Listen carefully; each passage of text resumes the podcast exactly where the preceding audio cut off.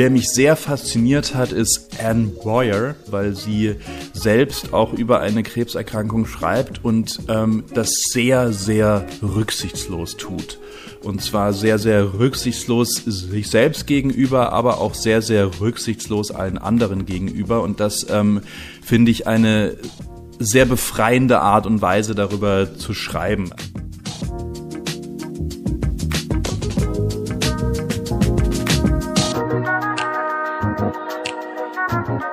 Kapitelrauschen, der Literaturpodcast für Mecklenburg-Vorpommern.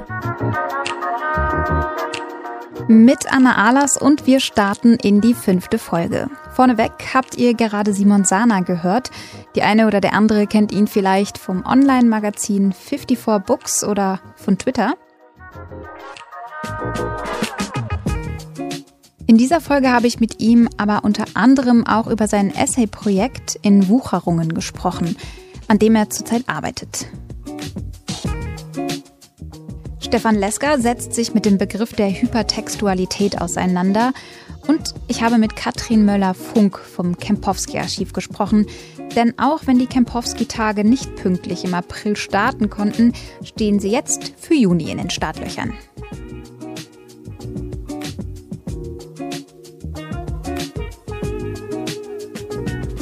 Danke, dass du der kurzfristigen Einladung so schnell gefolgt bist. Das hat mich sehr gefreut.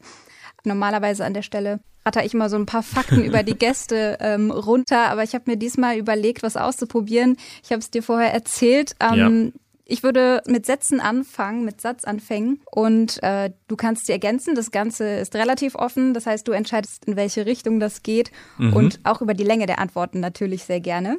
Okay, und ich werde ab und zu vielleicht ein paar Zwischenfragen stellen. Dann versuchen wir das Ganze mal. Ich versuche spontan zu sein. Sehr gut. Es fängt einfach an. Mein Name ist ähm, Simon Fabian Sahner, aber den zweiten Vornamen wissen die wenigsten. Cool. Und ich sehe mich selbst ähm, morgens im Spiegel, ähm, aber ähm, ich sehe mich selbst als ähm, einen Menschen, der sich unheimlich viel mit Literatur und Kultur beschäftigt und ähm, dieser Beschäftigung in unterschiedlicher Form irgendwie Ausdruck verleihen will. Ich lebe. Ähm, seit etwa zehn Tagen in Berlin und generell zu wahrscheinlich einem großen Teil in sozialen Medien. Hm. Auch sehr interessant. Ähm, und in meiner Arbeit beschäftige ich mich am liebsten mit ähm, Literatur, die ich selbst auswählen darf und mit Menschen, die ich ähm, mir selber aussuchen kann, was bei 54 Books zum Beispiel schon sehr gut geklappt hat. ähm, und an Literatur fasziniert mich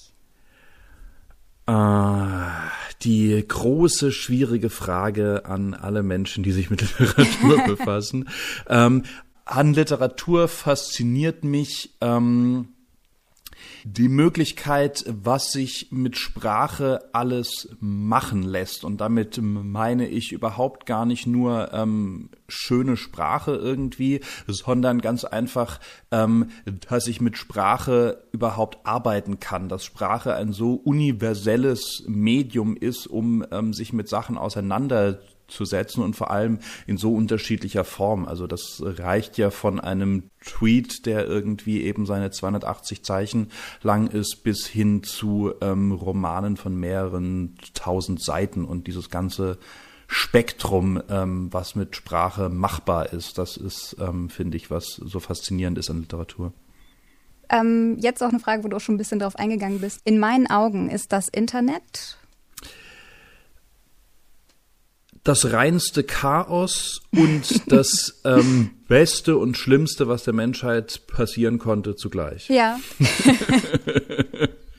Bist du jemand, der sich äh, sehr, sehr schnell vom, vom Internet ablenken lässt? Also Stichwort soziale Medien oder bist du da straight und kannst ähm, es einfach ausblenden?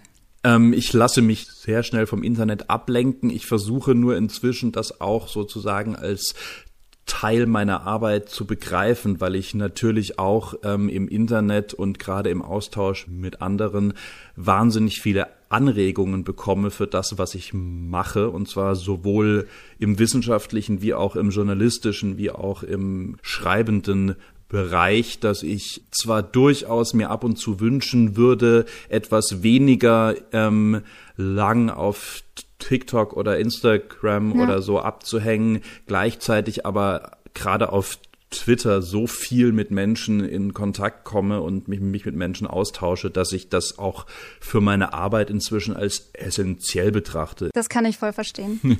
ähm, der nächste Satzanfang. Ich saß an meinem Schreibtisch und habe äh, rechts an meine Wand geschaut, wo ein paar Postkarten hängen. Da war eine von Mattes und Seitz mit dem Spruch, Bücher sind wie Astronautennahrung. Und ich war jetzt mal so frech und habe den Satzanfang, Bücher sind wie genommen. ähm Boah, ähm, das ist, das ist hart. ähm, Bücher sind wie ein großer Haufen Sperrmüll. Manchmal findet man noch was Brauchbares, vieles davon ist aber auch veraltet und Mist. Sehr cool, danke. Du ja, rezensierst viele Bücher, dementsprechend liest du auch super viel. Bist du eher so der E-Book-Typ oder das gute alte Papier? Ach du, das ist, ähm, glaube ich, ganz, ganz unterschiedlich. Also ich glaube, ähm, Bücher, die mir persönlich etwas bedeuten, also gerade zum Beispiel Bücher, die ähm, Freundinnen von mir geschrieben haben, die habe ich tatsächlich auch ganz gern als ähm, haptisches Buch in der Hand. Gerade zum Arbeiten finde ich aber E-Books ähm, teilweise wesentlich praktischer, zum Beispiel wegen Markierfunktion und ich mir und ich kann mir dann ähm, sämtliche Markierungen als eine PDF-Datei ausspucken lassen, wo ich dann alles sofort untereinander habe und so weiter. Und gleichzeitig ähm, sind natürlich E-Books gerade für jemanden, der prinzipiell viel unterwegs ist, auch einfach praktischer, weil ich muss einen E-Book-Reader mitnehmen und habe ähm, so, sofort eine halbe Bibliothek in der Jackentasche. Insofern. Ja, das stimmt. Erinnert mich ein bisschen daran, äh, wenn ich in gedruckten Büchern gerne Steuerung F drücken würde, um irgendwelche Wörter zu finden. Ja, genau. Das ist tatsächlich, stimmt, das ist ein sehr, sehr großer Punkt. Ich bin gerade dabei, ähm, ich lese gerade ein 600 Seiten Buch, weil ich darüber ähm, was arbeiten muss und ich wünschte, ich könnte ja. nach einzelnen Begriffen suchen. Aber es gibt dieses Buch nicht als E-Book und deswegen, ähm, ja, das sind so Sachen. ähm, jetzt habe ich noch einen etwas längeren Satz anfangen.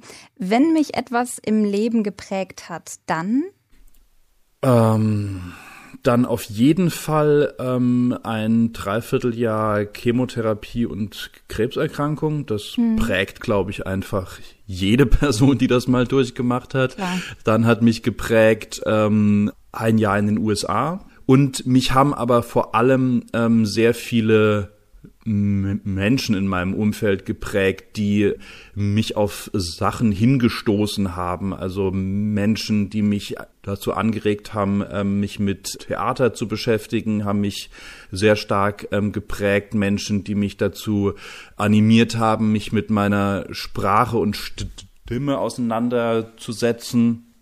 Ähm, gerade wenn man ab und zu mal ins Stottern gerät und mhm. dann anfängt darüber ähm, nachzudenken und mit Stimme zu arbeiten. Gleichzeitig haben mich aber auch viele Menschen geprägt, die ich online kennengelernt habe. Also ich glaube, es gibt, ähm, es ist schwierig, das alles so auf einen, auf einen Nenner zu bringen, aber in den letzten Jahren war es bestimmt auch die ähm, Krebserkrankung, die ähm, mich ganz einfach stark geprägt hat, logischerweise.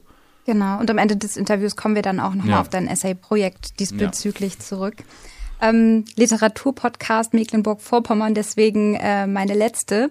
In Mecklenburg-Vorpommern ähm, arbeite ich offiziell, nämlich an der Universität Greifswald. Und die ähm, Corona-Pandemie hat es bisher verhindert, dass ich ähm, tatsächlich vor Ort arbeite. Und ich hoffe, das sehr bald zu ändern, weil ich durchaus auch ganz gerne mal nach Greifswald kommen würde und ja. dort auch unterrichten und auch mal etwas Zeit verbringen würde. Ähm, genau.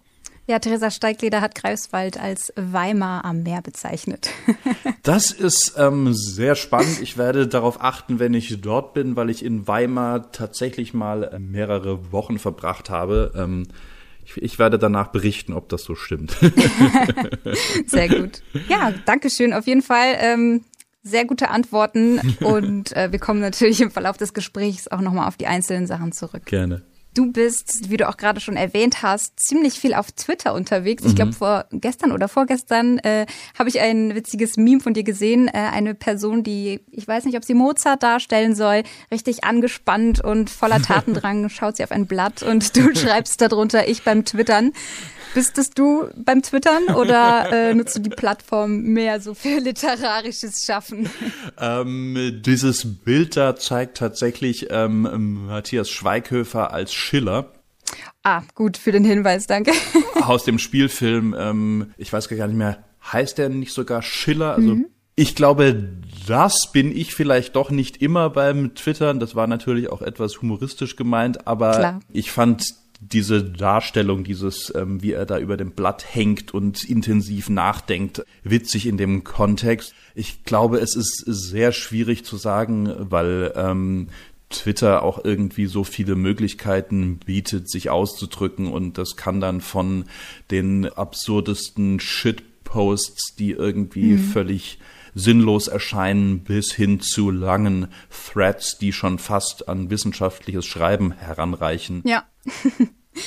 Findest du, der Literaturbegriff hat es im Internet schwer, so wie Katrin Passig das mal in ihrem Sachbuch beschrieben hatte, das Eichhörnchen, was versucht, die Nuss im Fell des Hundes zu verstecken und die immer wieder rausfällt. ich glaube, es kommt ein bisschen drauf an, was man als Literatur ähm, bezeichnet. Wenn man den, mhm. den klassischen Literaturbegriff nimmt und ähm, ihn versucht ins Internet zu pressen, dann ist, glaube ich, dieses Bild, das ähm, Katrin Passig aufmacht, ähm, ziemlich passend, weil man dann sozusagen versucht, einen Begriff, der sich ähm, gerade in, in, in unserer etablierten und kanonisierten Vorstellung von Literatur entwickelt hat, es sehr schwer im Internet hat, weil das Internet ist kein mhm. Ort für lange ausufernde Romane.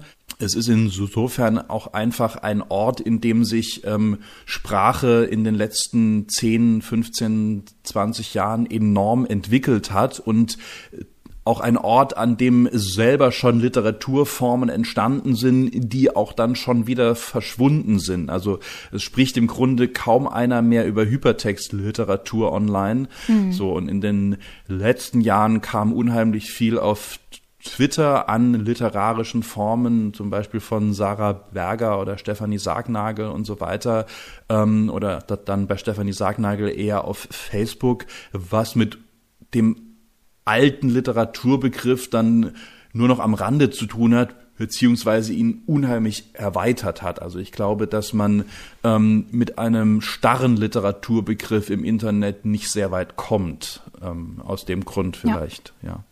Twitter als äh, Plattform für Literatur. Du machst auch sehr viel auf Instagram. Mhm. Ähm, ich bin auf deine fünf Punkte Literaturkritik gestoßen. Du ähm, rezensierst Bücher, fängst an, die Handlung mhm. zu beschreiben, dann suchst du die fünf Schwerpunkte mhm. aus und es gibt ein Fazit. Schöne, kurze, knappe Beschreibung in Form von Instagram Stories. War das deine Idee? Weil so habe ich das noch nirgendwo gesehen. Also in genau der Form war das meine Idee. Ich würde jetzt nicht sagen, dass nicht jemand anderes vielleicht die Idee schon mal hatte. Vielleicht leicht ähm, anderer Form auch schon. Mhm.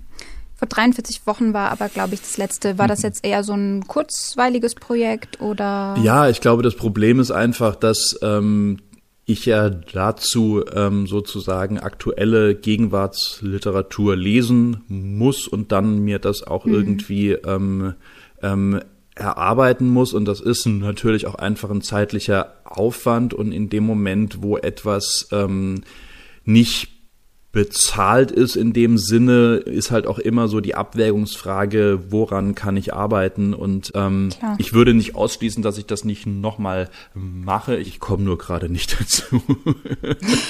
Voll verständlich. ähm, ich persönlich bin auch nicht die schnellste Leserin und ich glaube, ähm, mit dem Zeitaufwand würde mich das genauso treffen.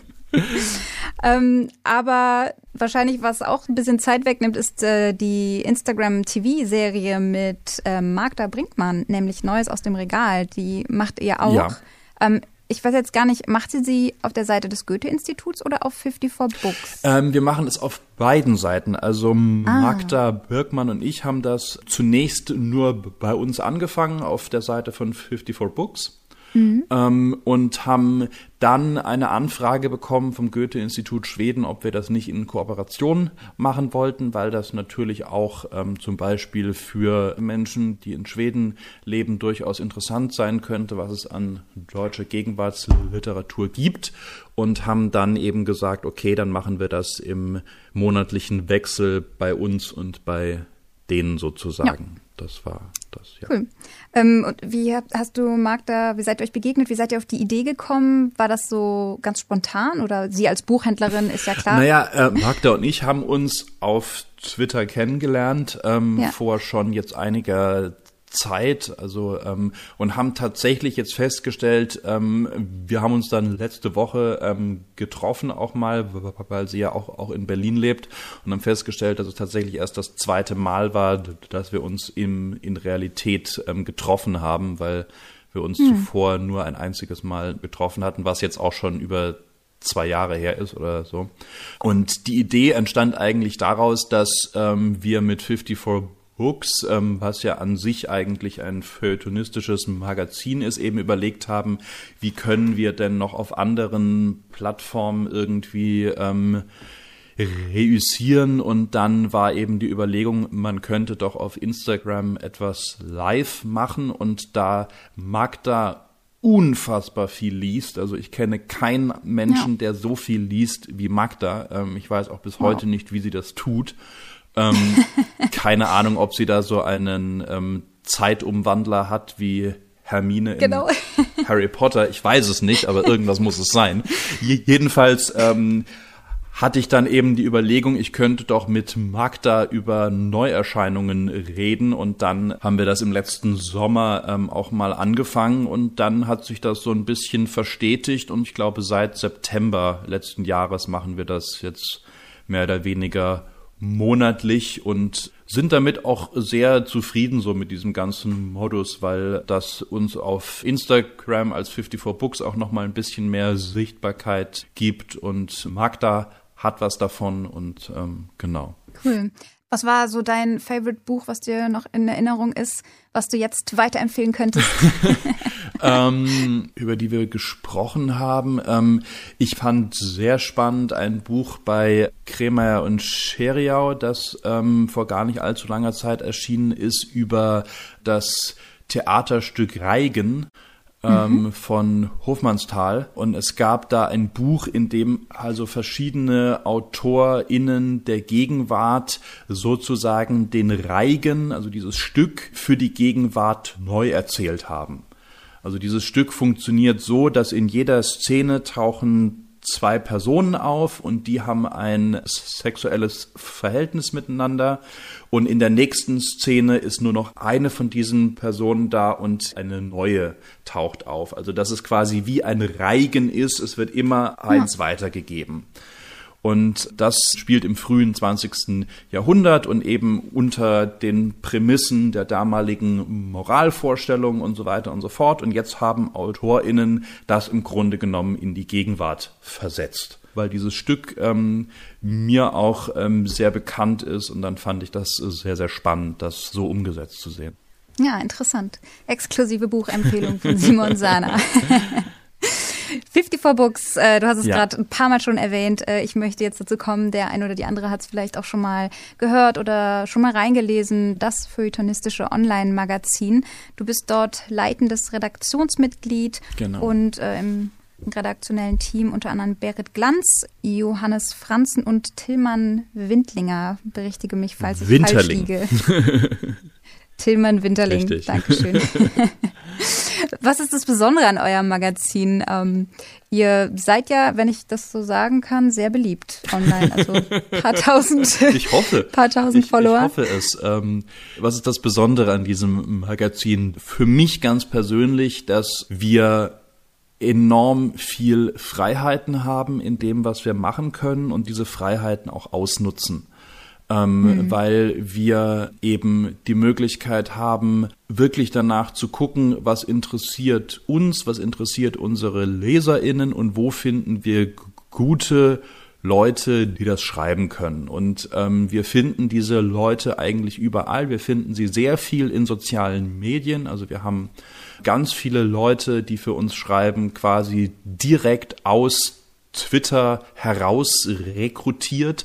Mhm. Ähm, und haben auch ganz viele, die zum allerersten Mal auch in einem größeren öffentlichen Rahmen schreiben.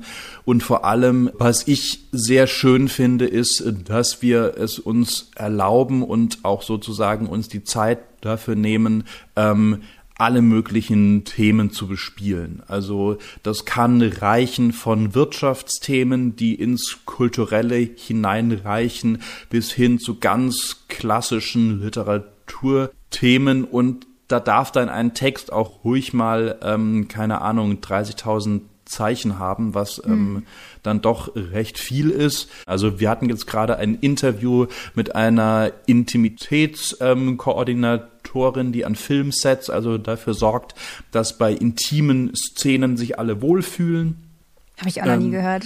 Unheimlich spannendes Thema, wie ich finde, weil es ist so völlig selbstständig, dass gefährliche Stunts choreografiert werden und dass da alle aufpassen. Mhm. Aber das muss es auch in anderen Bereichen geben. Oder wir hatten auch schon ein Manifest von einem digitalen Lyrikmagazin. Wir hatten alle möglichen Themen von Comics über Diversität, über queere Literatur und so weiter und ja, also es ist einfach eine sehr schöne Möglichkeit, Leuten die Möglichkeit zu bieten, sich auszudrücken und zu schreiben. Das macht mir sehr große Freude.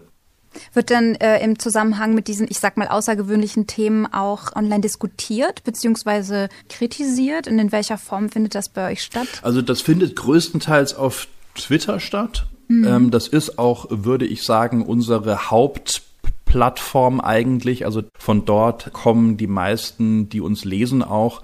Und da wird sehr viel diskutiert, dann halt unter den geposteten Artikeln auf ja. Twitter. Da wird ähm, zum Teil auch heftiger ähm, diskutiert und so weiter. Was wir ausgeschaltet haben, ist die Kommentarfunktion auf der Website ganz einfach, weil wir nicht in der Situation sein wollen, dann ähm, große Kommentarschlachten unter unseren Artikeln auch moderieren zu müssen. Wir sind ein vierköpfiges Team. Ja. Wer ähm, ein Interesse daran hat, sich zu unseren Texten zu äußern, kann das tun auf Twitter, auf Instagram, auf Facebook. Wir sind auf allen drei Plattformen vertreten. Mhm. Aber ähm, die Kommentarfunktion haben wir dann ähm, auch abgestellt aus den Gründen. Ja. Und da kommt mir gerade so in den Kopf, also wenn die Kommentarfunktion dann manchmal äh, überläuft mit irgendwelchen unpassenden Kommentaren, mhm. äh, dass die Menschen mutiger werden, ne, weil man eben den hinter einem Computer sitzt oder Smartphone, was weiß ich. Mhm. Ist es auch beim Schreiben äh, der Texte von den AutorInnen so, dass die Inhalte auch irgendwie mutiger sind oder einfach generell äh, neue Themen sind? Ich glaube, was halt unser großer Vorteil und unsere Stärke in der Hinsicht ist, ist, wir sind an keine, ähm, sagen wir mal, mal ähm, feuilletonistischen Zyklen irgendwie gebunden. Ja. Also als Beispiel, vor wenigen Wochen kam der neue Roman von Christian Kracht raus.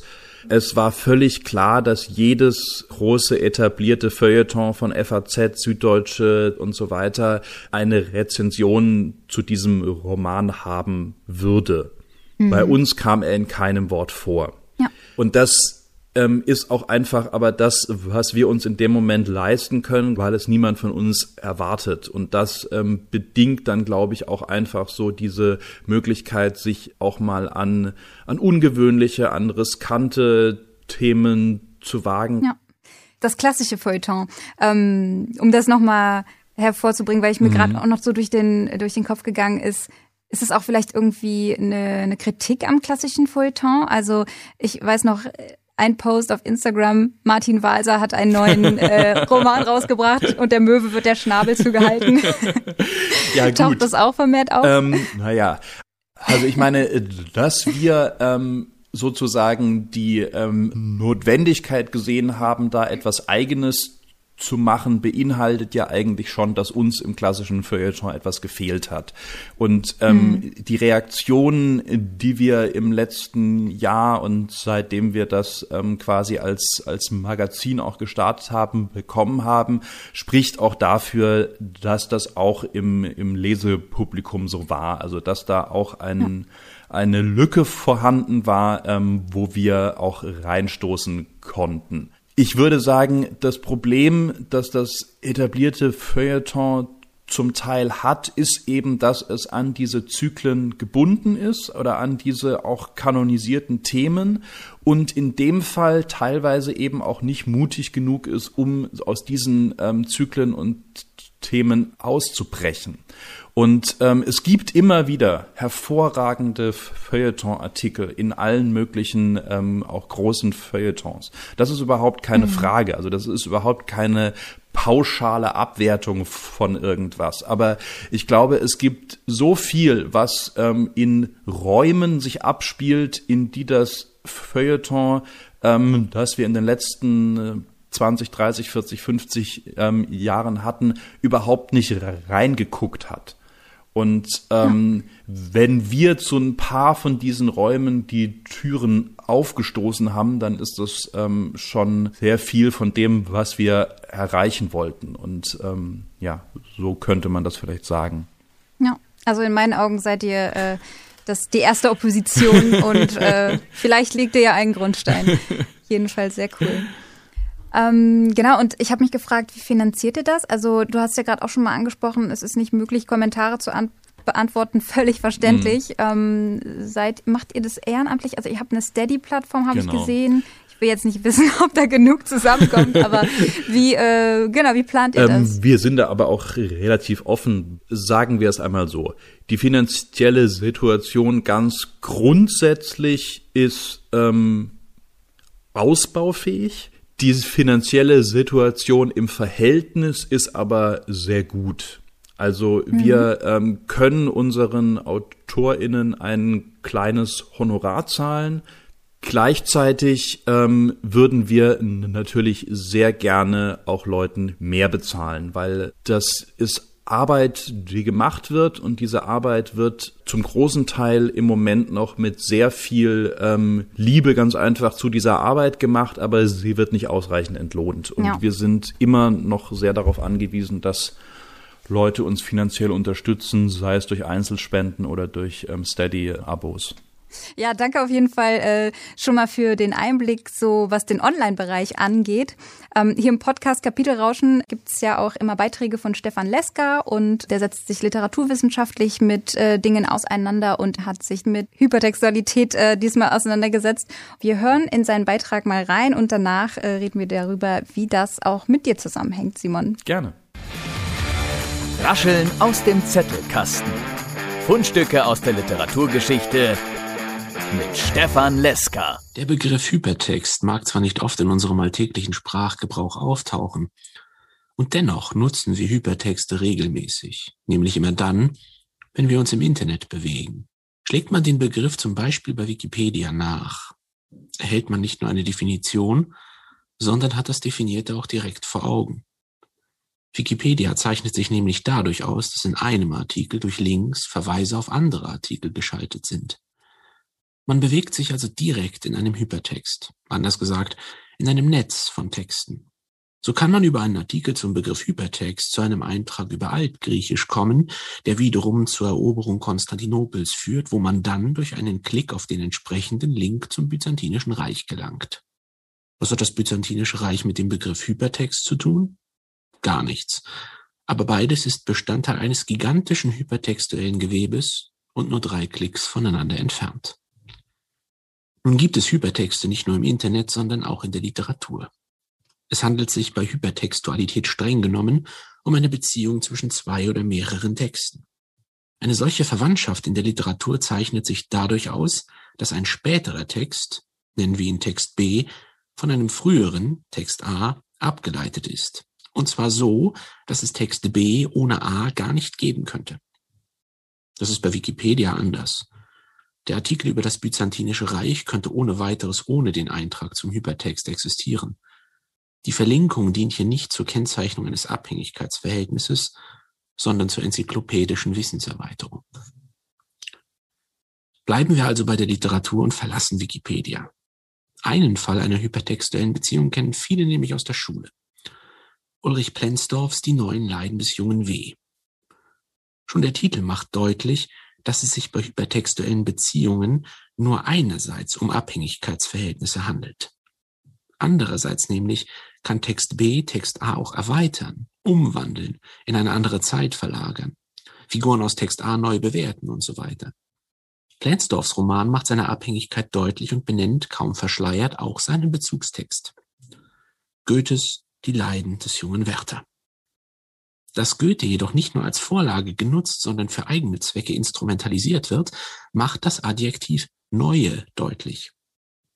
Bekanntlich findet der Held bei Plensdorf, Edgar Vibot, Goethes Roman auf einer Toilette. Ohne Titelblatt. Er weiß also nicht, was er da liest, aber es gefällt ihm irgendwie, trotz aller Schwulstigkeit. In Vibot wird uns also ein neuer Werther vorgeführt, der seinen Old Werther immer wieder zitiert und wie dieser nicht nur liebeskrank ist, sondern auch in der Gesellschaft, in der er leben muss, zerbricht. Ein weniger deutliches, aber nicht minder berühmtes Beispiel ist Edgar Lawrence Doctorow's Roman Ragtime. Auch der bezieht sich auf eine Vorlage, die aber weder im Titel noch sonst wie direkt benannt wird. Man muss den Bezugstext kennen, um die hypertextuelle Beziehung aufzudecken.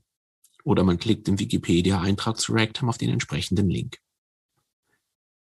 In Dr. Rose vielschichtigem Roman, der zu Beginn des 20. Jahrhunderts spielt, gibt es einen Handlungsstrang, in dem das Auto eines jungen Jazzpianisten von Mitgliedern einer Feuerwache mutwillig beschädigt wird.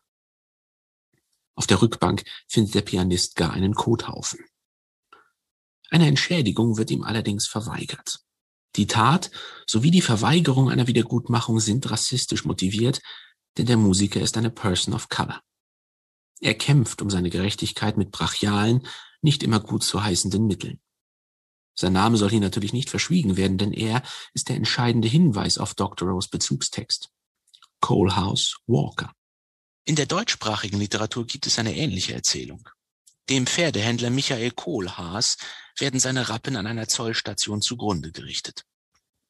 Auch ihm wird Gerechtigkeit versagt, auch er kämpft um eine Entschädigung, steckt dafür sogar ganze Städte in Brand. Dr. Rose Bezug zur Erzählung Michael Kohlhaas von Heinrich von Kleist ist deutlich. Aber auch hier wird die Vorlage sozusagen erweitert. Kohlhaas Kampf um eine rechtmäßige Entschädigung wird bei Kohlhaus auch ein Kampf für die Rechte einer unterdrückten Bevölkerungsschicht in den USA. Diese zwei Beispiele stehen stellvertretend für viele andere ähnliche Fälle in der Literaturgeschichte. Grundsätzlich kann Hypertextualität als Verfahren zur Textherstellung verstanden werden. Neben der Möglichkeit, seinen Text an einen anderen anzulehnen, gibt es noch viele andere Spielarten. William S. Burroughs, eine Ikone der Beat-Generation, verdanken wir zwei einfache, aber geniale Möglichkeiten, die man auch selbst schnell ausprobieren kann. Man braucht dazu nur einen Text, egal welcher Art, und eine Schere. Beim sogenannten Cut-Up wird ein vorhandener Romanausschnitt, ein Zeitungsartikel oder was auch immer zerschnitten. Wenn man es will, kann man dafür vorher auch Regeln festlegen. Anschließend werden die Schnipsel neu kombiniert. Die Nobelpreisträgerin Hertha Müller hat diese Methode in ihrem Gedichtband Vater telefoniert mit den Fliegen sehr eindrucksvoll vorgeführt. Verwandt mit der Cut-Up-Methode ist das Fold-In, das Burroughs so beschreibt. Eine Textseite wird in der Mitte der Länge nach gefaltet und auf eine andere Textseite gelegt. Die beiden Texthälften werden ineinander gefaltet, das heißt, der neue Text entsteht, indem man halb über die eine Texthälfte und halb über die andere liest. Man kann also auch ganz einfach seinen eigenen Hypertext herstellen, ohne gleich Goethe oder Kleist lesen zu müssen. Spaß macht freilich beides. Rascheln aus dem Zettelkasten. Fundstücke aus der Literaturgeschichte mit Stefan Leska. William Burroughs Cut-Up und Fold-In-Verfahren zur Textherstellung. Ja, die Beat äh, Generation oder Beat Generation. Du hast es auch in deiner Dissertation thematisiert. Mhm. Da ging es aber dann um die Beat- und Underground-Literatur. Genau. In Deutschland. Ja, ganz genau. Also ich habe mir im Grunde genommen ähm, die deutsche Variante von Beat-Literatur und Underground-Literatur angeschaut. Also wie mhm. hat die amerikanische Literatur aus diesem Spektrum in Deutschland eine Reaktion ausgelöst ähm, und wie wurde das dann hier weitergeführt? Weil die amerikanische Beat-Literatur ist eine Literatur, die sehr stark im amerikanischen Kulturkontext verankert ist und das ist eben nicht so ganz einfach, das dann in einen ganz anderen kulturellen Kontext zu übertragen. Und ich habe mir im Grunde genommen angeschaut, wie funktioniert das denn und wie wird das gemacht.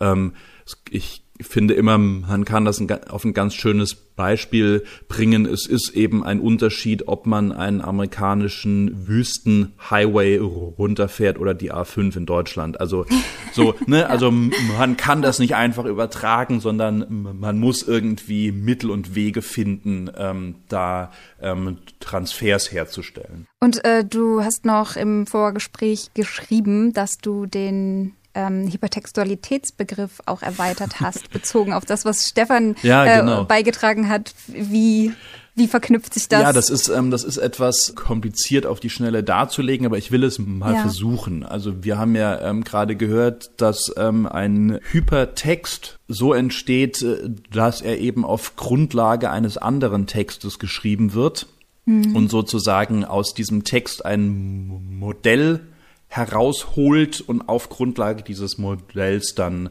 einen eigenen Text verfasst. So, das ja. ist ja so ungefähr das, was man literaturwissenschaftlich unter Hypertext versteht.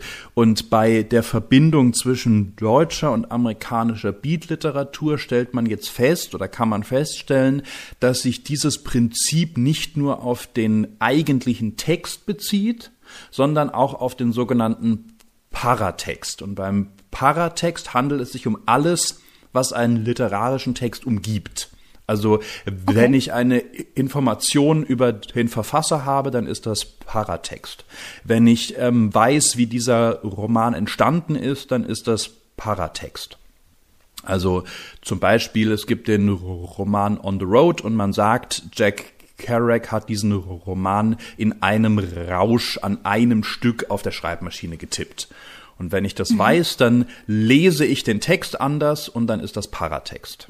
Ne? Also das beeinflusst meinen Zugang zu dem eigentlichen literarischen ja. Text. Oh, ich lerne immer wieder dazu. Ja. und ich habe mir oder ich habe jetzt festgestellt, dass eben ähm, bei der Übertragung von amerikanischer Beatliteratur zu deutscher Beatliteratur wird auch der Paratext mit übertragen. Mhm. Das heißt, wenn ich jetzt sage, ähm, wir haben hier ein hypertextuelles Verhältnis zwischen amerikanischer und deutscher Beatliteratur, dann ist das in meinen Augen unzureichend, weil eben auch Elemente des Paratextes mit übertragen werden, von der Struktur her. Also man erschafft im Grunde genommen auch aus dem Paratext so ein Modell und passt das auf sich an.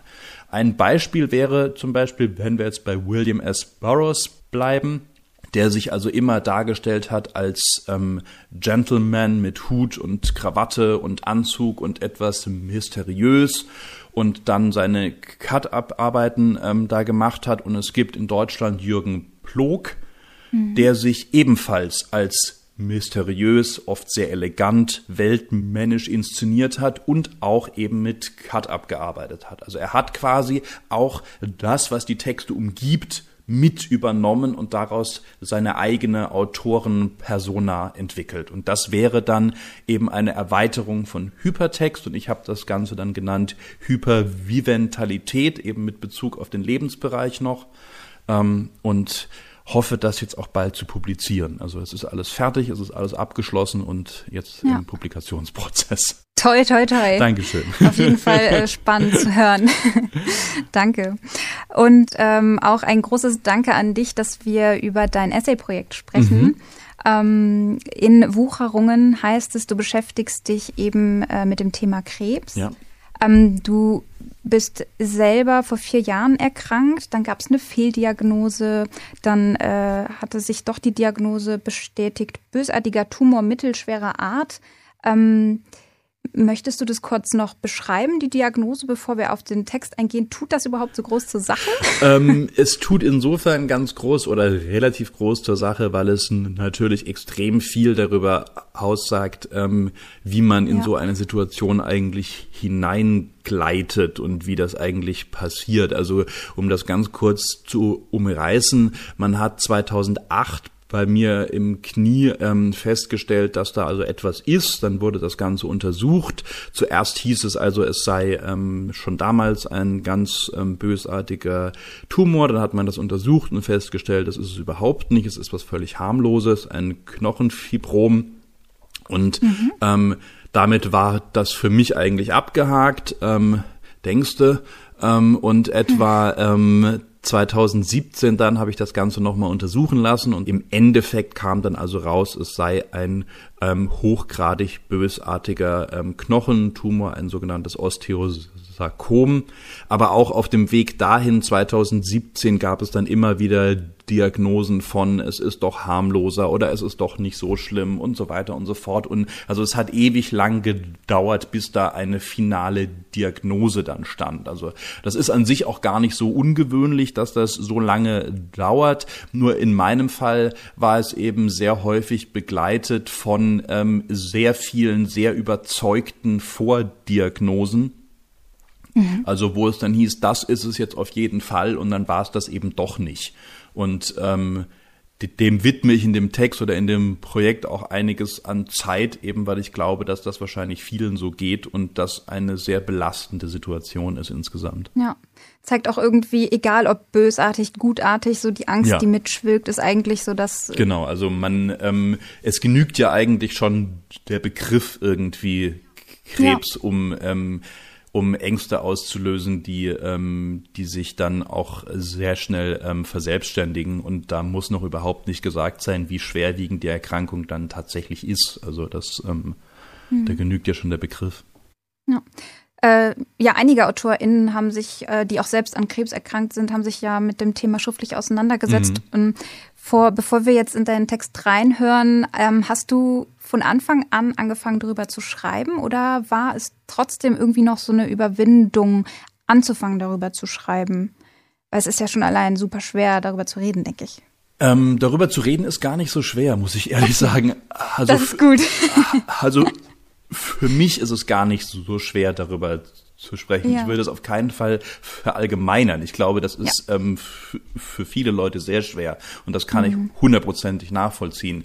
Ähm, für mich selber ähm, war es nie so ein großes Problem darüber zu sprechen. Ich habe aber tatsächlich ähm, während der Erkrankung auch und auch in den ersten Jahren danach, also das Ganze war ja, ähm, hat ja ungefähr mit Anfang der Diagnose bis Ende der Behandlung circa ein Jahr gedauert.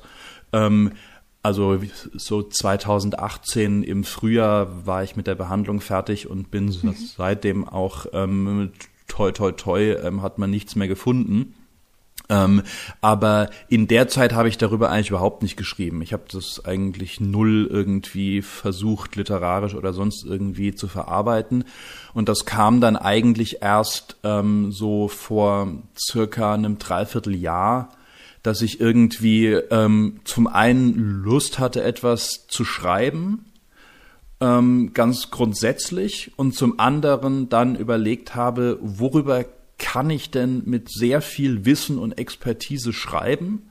Und bei was würde es mir vielleicht auch gut tun, wenn ich mal darüber nachdenke und schreibe? Und dann ja. war das Thema sehr schnell ähm, auch gefunden. Wenn sich jetzt noch ein Verlag findet, ähm, bin ich überglücklich. Und äh, deswegen hören wir jetzt auch rein, weil ich finde, dein Ausschnitt selber erklärt auch, wie der Essay aufgebaut ist. Ja. Wollen wir nicht zu viel vorwegnehmen. Krebs. Es scheint allein der Name der Krankheit zu sein, der auf eine Weise Ängste auslöst, wie es kaum eine andere Bezeichnung für ein körperliches Leiden vermag. Schon in den 1970er Jahren zitiert Susan Sontag den Psychiater Karl A. Menninger mit der Behauptung, dass, Zitat, schon dem bloßen Wort Krebs nachgesagt wird, manche Patienten zu töten, die der Bösartigkeit ihrer Krankheit, an der sie leiden, sonst nicht so schnell erlegen wären. Zitat Ende. Eine Krankheit, die mit so einer kulturellen Wucht verbunden ist, dass das Aussprechen ihres Namens als Diagnose sie sofort zu verschlimmern scheint. Ich möchte diesem kulturellen Konstrukt einer Krankheit auf den Grund gehen und es meinem eigenen Erleben von Krebs und Chemotherapie gegenüberstellen. Ich möchte meinem eigenen Verhältnis zu dieser Krankheit näher kommen, die zu meiner Krankheit wurde. Ich möchte herausfinden, wie sich meine ganz persönliche Erfahrung in die kulturelle Geschichte von Krebs einfügt, wie sie damit verwoben ist, wie sie sich an ihr reibt und sie bricht. Vielleicht gelingt es mir dann besser zu verstehen, was die Monate der Therapie und die Jahre danach seitdem mit mir gemacht haben aber auch um festzustellen, wie sich die Geschichten, Bilder und Mythen, die die Krankheit Krebs umranken, mit der Realität des Leidens und Lebens damit vereinbaren lassen, wie sie auf mich wirkten in Momenten der Unsicherheit, der Angst, aber auch der Zuversicht. Dieses Erleben ist unter anderem in zahlreichen Beschreibungen der Krankheit dokumentiert, die genauso wie Filme, Serien und Romane und unsere Art über die Krankheit zu sprechen beeinflussen, wie wir emotional auf die Erwähnung und das Auftreten von Krebs reagieren. Susan Sontag näherte sich Ende der 70er Jahre auf faszinierend distanzierte Weise der Krankheit, die sie selbst erlebt hat. Audrey Lordy, Christoph Schlingensief und Wolfgang Herrndorf dokumentierten auf ganz unterschiedliche Weise das Leben mit Krebs in Tagebüchern, Ruth Schweikert erzählt in Fragmenten Textteilen von ihrer Erkrankung, Fritz Zorn bäumt sich in Mars mit geradezu überheblicher Geste gegen die Krankheit auf, und Anne Boyer stellt ihr eigenes Kranksein in einen Kontext von Klasse, Geschlecht, Hautfarbe und Macht. Krebs scheint, und dieser Text ist ein Beispiel dafür, zum Schreiben anzuregen. Die Krankheit bedarf offenbar insbesondere für AutorInnen einer schriftlichen Konfrontation. Gleichzeitig findet das Schreiben über die eigene Krankheit seinen Ausgangspunkt vielleicht im Schweigen im Alltag. Denn genau wie Susan Gubar in ihrer Krankheitserzählung The Debulked Woman feststellt, dass sie auf der Tastatur ausdrücken kann, was sie nicht erträgt auszusprechen, so musste auch ich feststellen, dass ich über mein Erleben selten redete und bis heute wenig darüber spreche. Vielleicht brauchte es auch für mich diesen Weg über die Tastatur eines Computers im Austausch mit anderen geschriebenen Stimmen. Denn die AutorInnen all dieser Werke und vieler anderer Krankheitserzählungen bilden ein dichtes Referenznetz untereinander. Sie beziehen sich aufeinander und gehen auf vorangegangene ein jeder Satz ein Teil einer Konversation über das Leben mit einer Krankheit, die unsere westliche Kultur so konstant geprägt hat wie nur wenige andere. Also es sind ja die kulturellen Erzählungen, die mhm. die Angst erstmal mhm. hervorbringen. Ja. Äh, was mir auch als Person, die damit äh, noch nicht konfrontiert war, sehr die Augen geöffnet hat. Ähm, was habe ich auch in meiner Sprache was dazu führt, dass äh, dieser, dieser Begriff oder die Krankheit Krebs so eine Angst auslöst. Ja. Und ich finde, du schreibst angenehm analytisch befreiend. Also ähm, ich finde, da ist keine Selbstkritik oder wie sagt man das, ähm, die Selbstbeschuldigung, dass man eben selbst schuld ist an Aha. der Krankheit, ähm, sondern ja, es ist ja, eher so die Analyse. Also du bist nicht der Krebs, sondern du schreibst darüber. das, ist, äh, das ist mir sehr klar geworden. Ähm, ja, welcher Referenzautor oder welche Referenzautorin hat dich am meisten so in der Zeit aufgefangen oder inspiriert? Kannst du das sagen? Oder? In der Zeit der Erkrankung selbst? Ah, gute Frage, da habe ich gar nicht drüber nachgedacht. Oder des Schreibens jetzt beim ich Schreiben. Ich dachte eigentlich ans Schreiben, aber die Zeit okay, der Erkrankung selbst ist natürlich auch eine interessante Frage.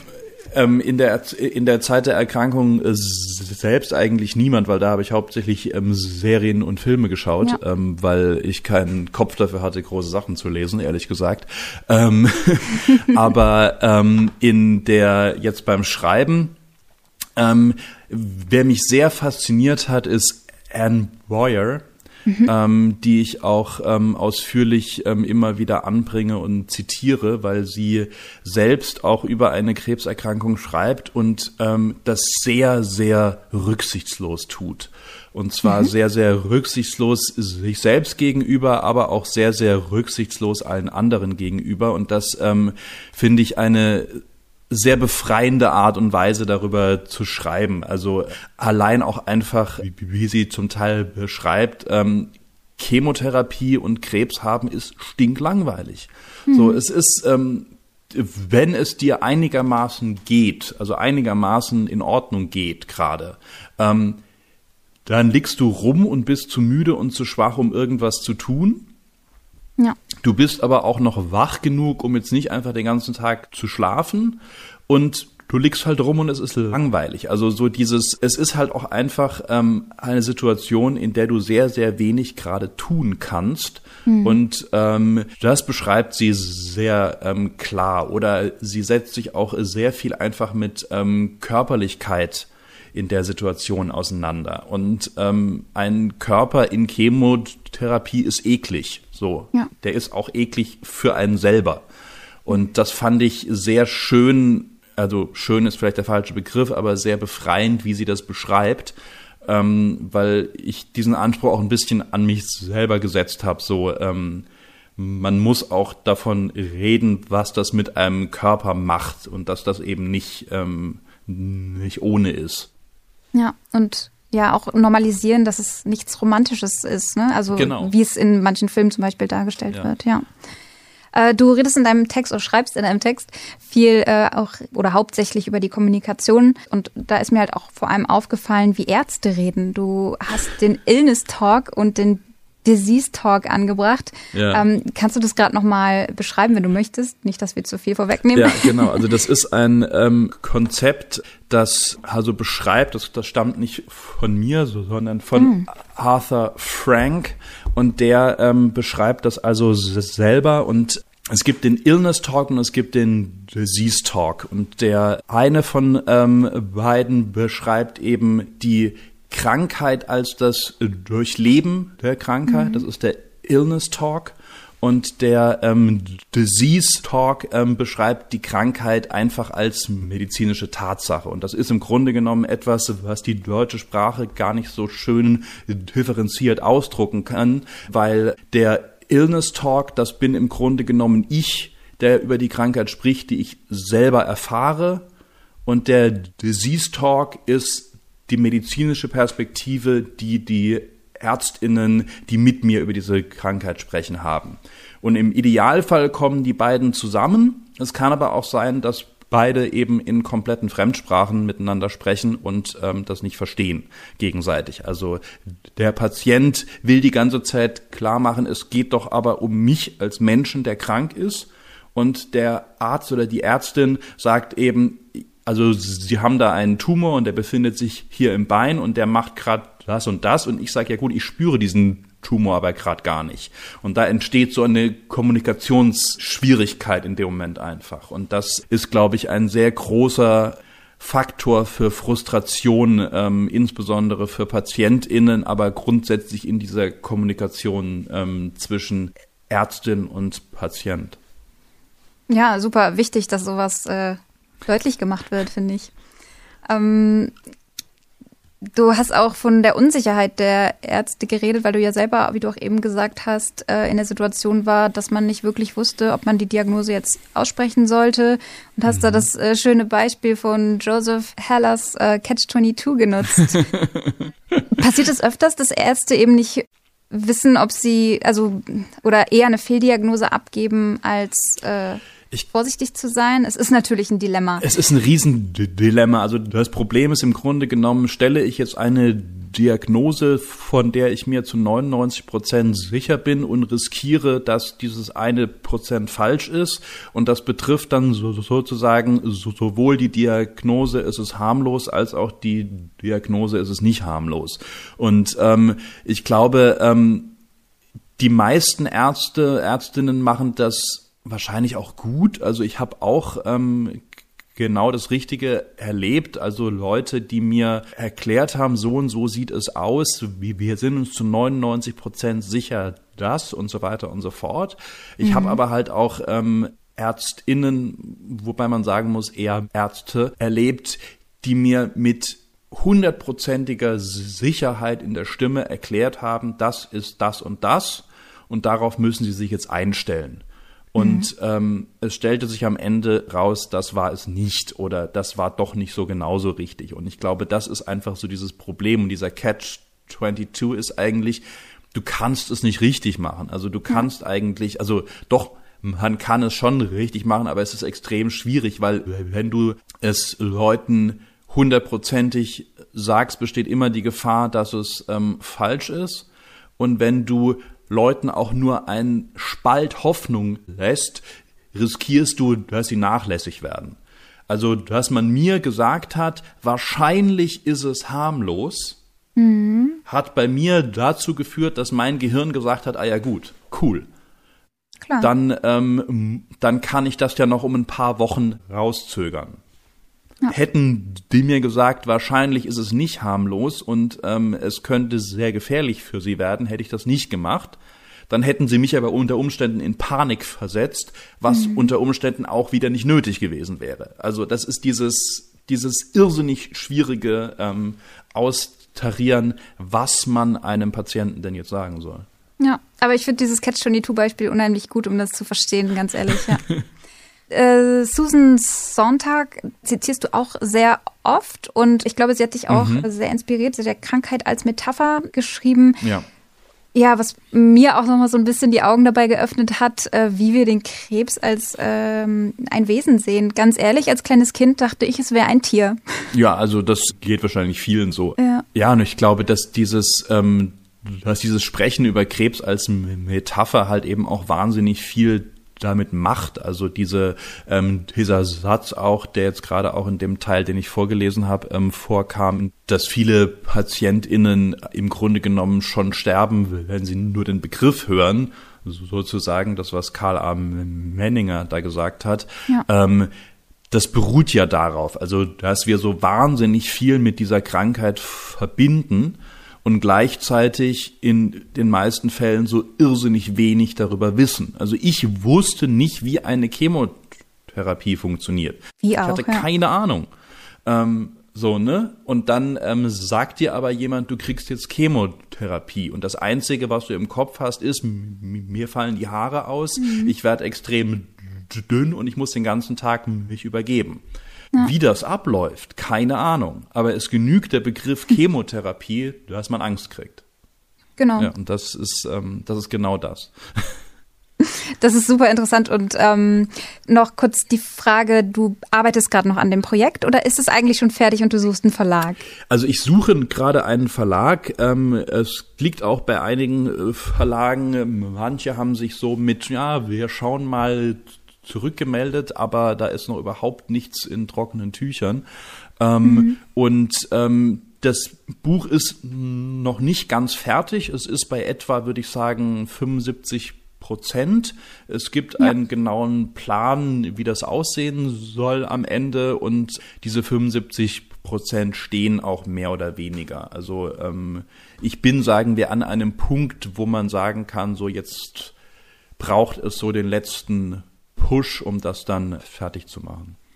Möchtest du am Ende auch so ein bisschen auf ähm, Verbesserungsvorschläge oder Handlungsoptionen eingehen oder ist das gar nicht so das, wo es hingehen soll? Also um eben diese Struktur auch mhm. versuchen zu verändern? Ich glaube, das steckt im Buch eigentlich mit drin, so mehr oder weniger, weil es ja diese Schlagrichtung auch hat, sich eben anzugucken, wie sprechen wir über diese Krankheit, wie wird über diese Krankheit gesprochen und wie ähm, verbindet sich das mit tatsächlichen Erfahrungen, wobei ich meine Erfahrungen dann natürlich auch nicht als universal irgendwie ähm, stellen kann und will, ganz einfach, weil ich habe eine Form davon erlebt, aber schon diese eine Form ist sehr stark von vielem abgewichen, was ich vorher darüber in Filmen gehört und in Büchern gelesen habe. Ähm, deswegen gehe ich davon aus, dass es sehr, sehr vielen anderen auch nochmal so gehen wird. Mhm. Ähm, und grundsätzlich eben auch einfach die Frage, wie, wie reden wir über diese Krankheit? Also es gibt, gibt ein ganzes Buch darüber, wie wird über diese Krankheit geredet allein. Also es gibt so eine ähm, Biografie über die Krankheit Krebs und das ja. allein sagt ja schon unheimlich viel aus. Also Total. Ich äh, ja. habe mich auch selbst gefragt, wie ich da rangehe. Und als du gerade gesagt hast, nee, ich habe überhaupt gar kein Problem, darüber zu sprechen, ist mir ein Stein vom Herzen gefallen, so ein bisschen. Das ist dasselbe, so, das zeigt. Ja, ne? genau. Also eben, also ich meine, so auf der einen Seite ist es irgendwie, es hemmt, mit Leuten zu sprechen, die eine möglicherweise traumatische Erfahrung hatten. Gleichzeitig ist das aber, glaube ich, auch von Krankheit zu Krankheit unterschiedlich. Also es gibt ähm, bestimmt viele lebensbedrohliche Krankheiten, über die man auch offener spricht als über Krebs. Ja. Was, glaube ich, auch damit zu tun hat, dass Krebs sehr lange, also gerade so in den 50er, 60er, 70er Jahren, auch damit ein bisschen belegt war, so, hm, man ist vielleicht auch selber schuld dran. So, das ist so eine, es, es, es gab so diese Vorstellung einer Krebspersönlichkeit. Also wenn man alles immer in sich reinfrisst, dann entsteht irgendwann ein Tumor. Ja. So, es gab diese ähm, Denkweise, die auch gar nicht so unverbreitet war. Und ähm, wenn sowas halt mal da ist, dann ist das sehr schnell auch, auch mit viel Scham belegt und so weiter und so fort. Und ähm, es ist, und es ist natürlich auch eine Krankheit, für die es ein sehr klares Bild gibt. Also der Mensch ohne Haare in Chemotherapie ähm, mit, mit ausgemergeltem Gesicht ist sehr schnell ein Bild für diese Krankheit, was es bei anderen Krankheiten eben nicht so schnell gibt. Ja, danke dir für den Einblick. Äh, ich könnte noch äh, ein bisschen was weiterreden, aber wir haben jetzt schon eine Stunde voll. Ja. Ich hoffe, du konntest nach deinem langen Arbeitstag trotzdem noch mal jetzt ein bisschen lockerer. Ja, hat Spaß gemacht, auf jeden Fall. Cool, ja. freut mich. Genau, dann äh, danke ich dir, Simon. Sehr gerne. Ich, ich bedanke mich auch, dass ich hier sein durfte. Sehr gerne und vielleicht hört oder sieht man sich ja noch mal. Auch wenn die Kempowski-Tage nicht pünktlich im April starten konnten, stehen sie jetzt für Juni in den Startlöchern. Wie kann man Literatur der Stadt Rostock besser erleben als mit Stadtrundgängen?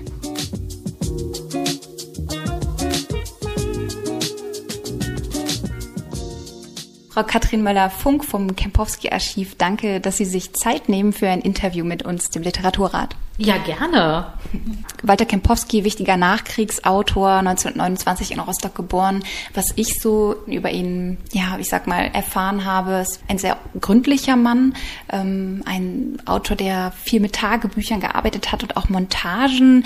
Was sagen Sie als Kempowski-Expertin? Wie würden Sie ihn noch beschreiben? Was ist das Besondere an, am Autor Walter Kempowski?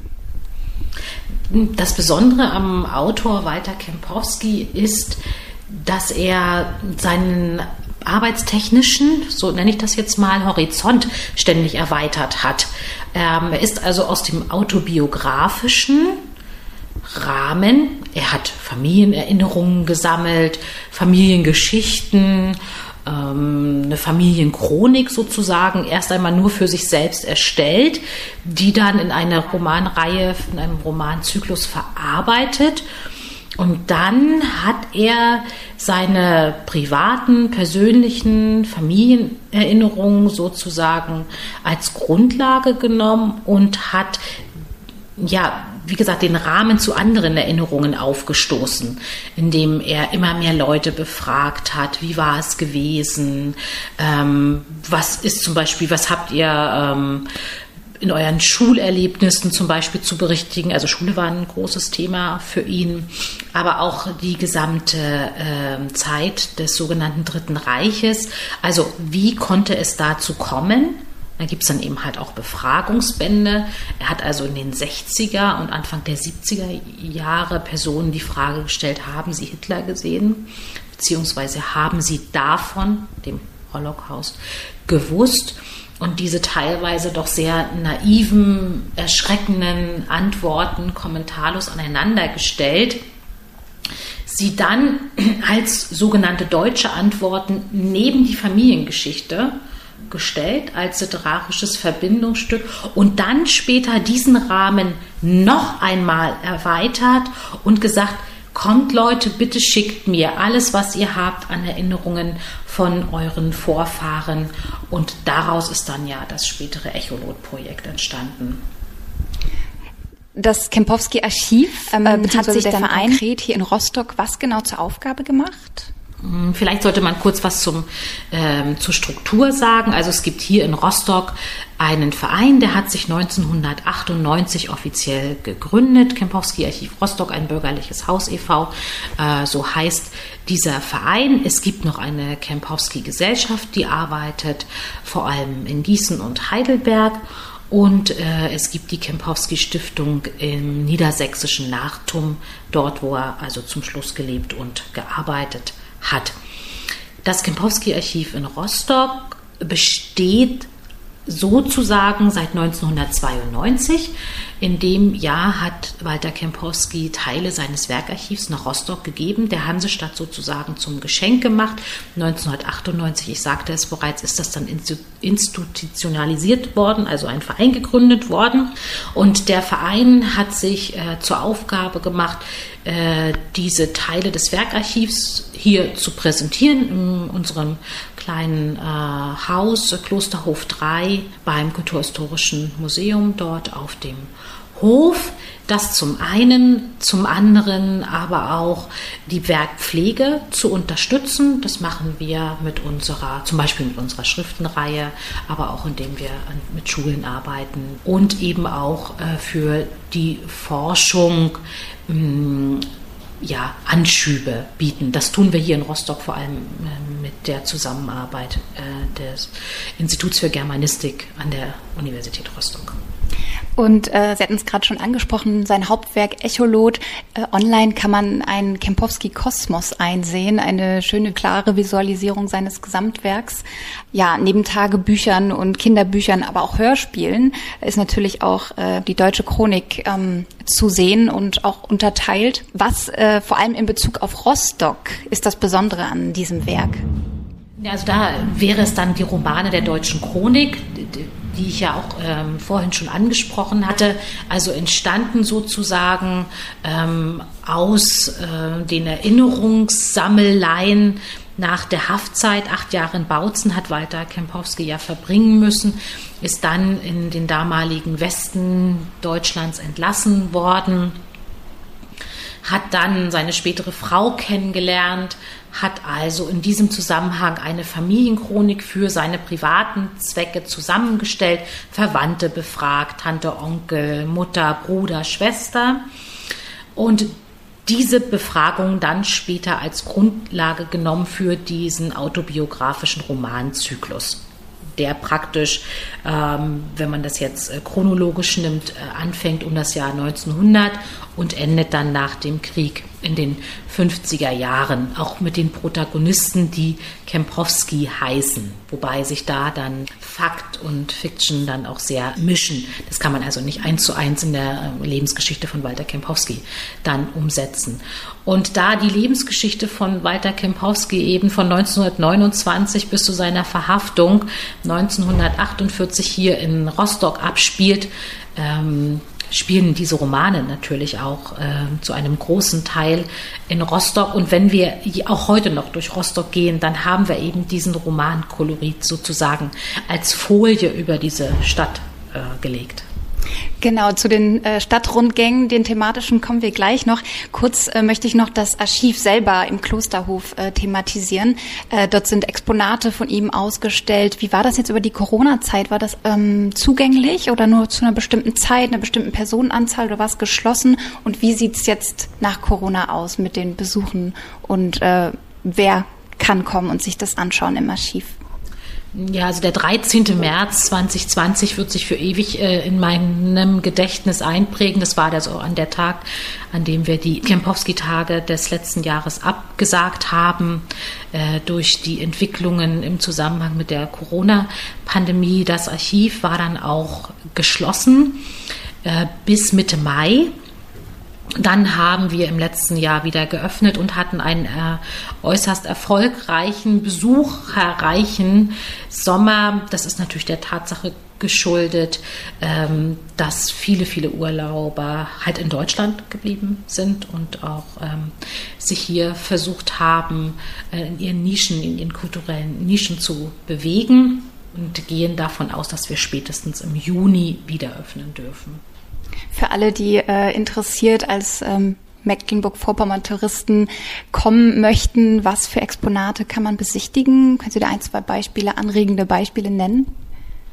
Äh, ja, also man kann, das sage ich immer zu den Besuchern, wenn man es möchte, mit den Büchern in der Hand oder im Kopf durch das Haus gehen. Wir haben jetzt die Zeit ähm, durch die Einschränkung während der Corona-Pandemie auch genutzt und haben die Dauerausstellung ein bisschen umgestellt, haben äh, zwei neue Audiostationen, wo man der Mutter lauschen kann oder einem Romanausschnitt aus Hundstage.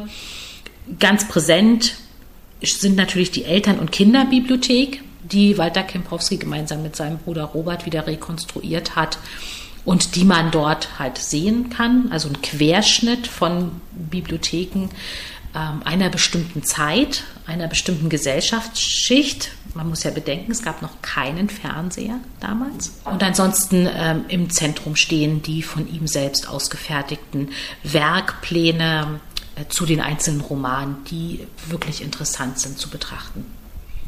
Und äh, genau, jetzt nochmal zu den Kempowski-Tagen. Letztes Jahr leider ausgefallen. Ähm, dieses Jahr pünktlich zu seinem Geburtsmonat April ähm, wieder gestartet.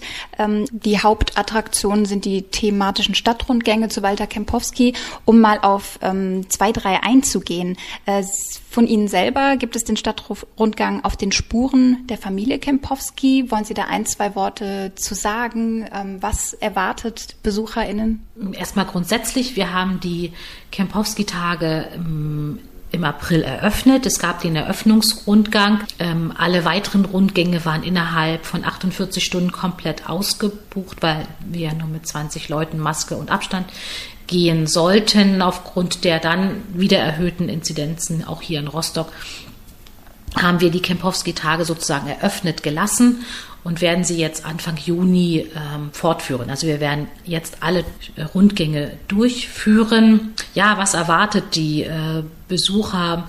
Ich äh, versuche an verschiedenen Stellen, also Lange Straße, Neuer Markt, Rosengarten, Bezüge zum Werk von Walter Kempowski herzustellen, bestimmte Lebenssituationen nachzuzeichnen und dabei eben halt auch Werkzusammenhänge, aber eben halt auch geschichtliche Entwicklungen in der Hansestadt darzustellen. Also es ist kein stadtgeschichtlicher, rein stadtgeschichtlicher Rundgang, das nicht, sondern es spielen auch andere Aspekte eine Rolle. Ein weiterer interessanter Rundgang ist ähm, der zum Bezug zu seinem Roman Schöne Aussicht. Ähm, da geht es um die KTV, also die Kropolider Torvorstadt, wo auch seine Eltern, glaube ich, äh, damals gelebt haben, richtig? Mhm. Genau. Ähm, was ist da? Es geht ja da so ein bisschen um die, auch um die Schere zwischen Arm und Reich, was bezogen auf Walter Kempowski ist und auf seinen Roman natürlich ist bei dem Stadtrundgang besonders hervorgehoben. Ja, da dürfen wir uns alle überraschen lassen, einschließlich meiner Person. Ähm, unser Kollege ähm, Dr. Ralf Salomon hat den ausgearbeitet extra für diese Kempowski-Tage und das wird also eine Premiere sein, ähm, dass er dann in, in, der Form dann Anfang Juni stattfindet. Und ähm, genau, also deswegen kann ich jetzt leider gar nichts weiter zum Inhalt sagen, sondern er wird sich an den Gegebenheiten, die auch wahrscheinlich im Roman schöne Aussicht dargestellt sind. Also eine großbürgerliche Familie, Kinder einer großbürgerlichen Familie, einer sehr reichen Familie. Eltern leben in der Steintorvorstadt, haben das erst eines der ersten Autos hier in Rostock und die Kinder ziehen dann in die Kröpeliner Torvorstadt, was übrigens nach dem Krieg einfach dem Wohnungsmangel äh, geschuldet war. Und ich, ich bin gespannt, wie mein Kollege das aufbereitet hat. Wir bewegen uns auf das Ende zu. Vielen Dank, dass ihr euch Zeit genommen habt, in den Podcast reinzuhören. Ich bin Anna Ahlers und freue mich auf die nächste Folge Nummer 6 mit Peter Thiers.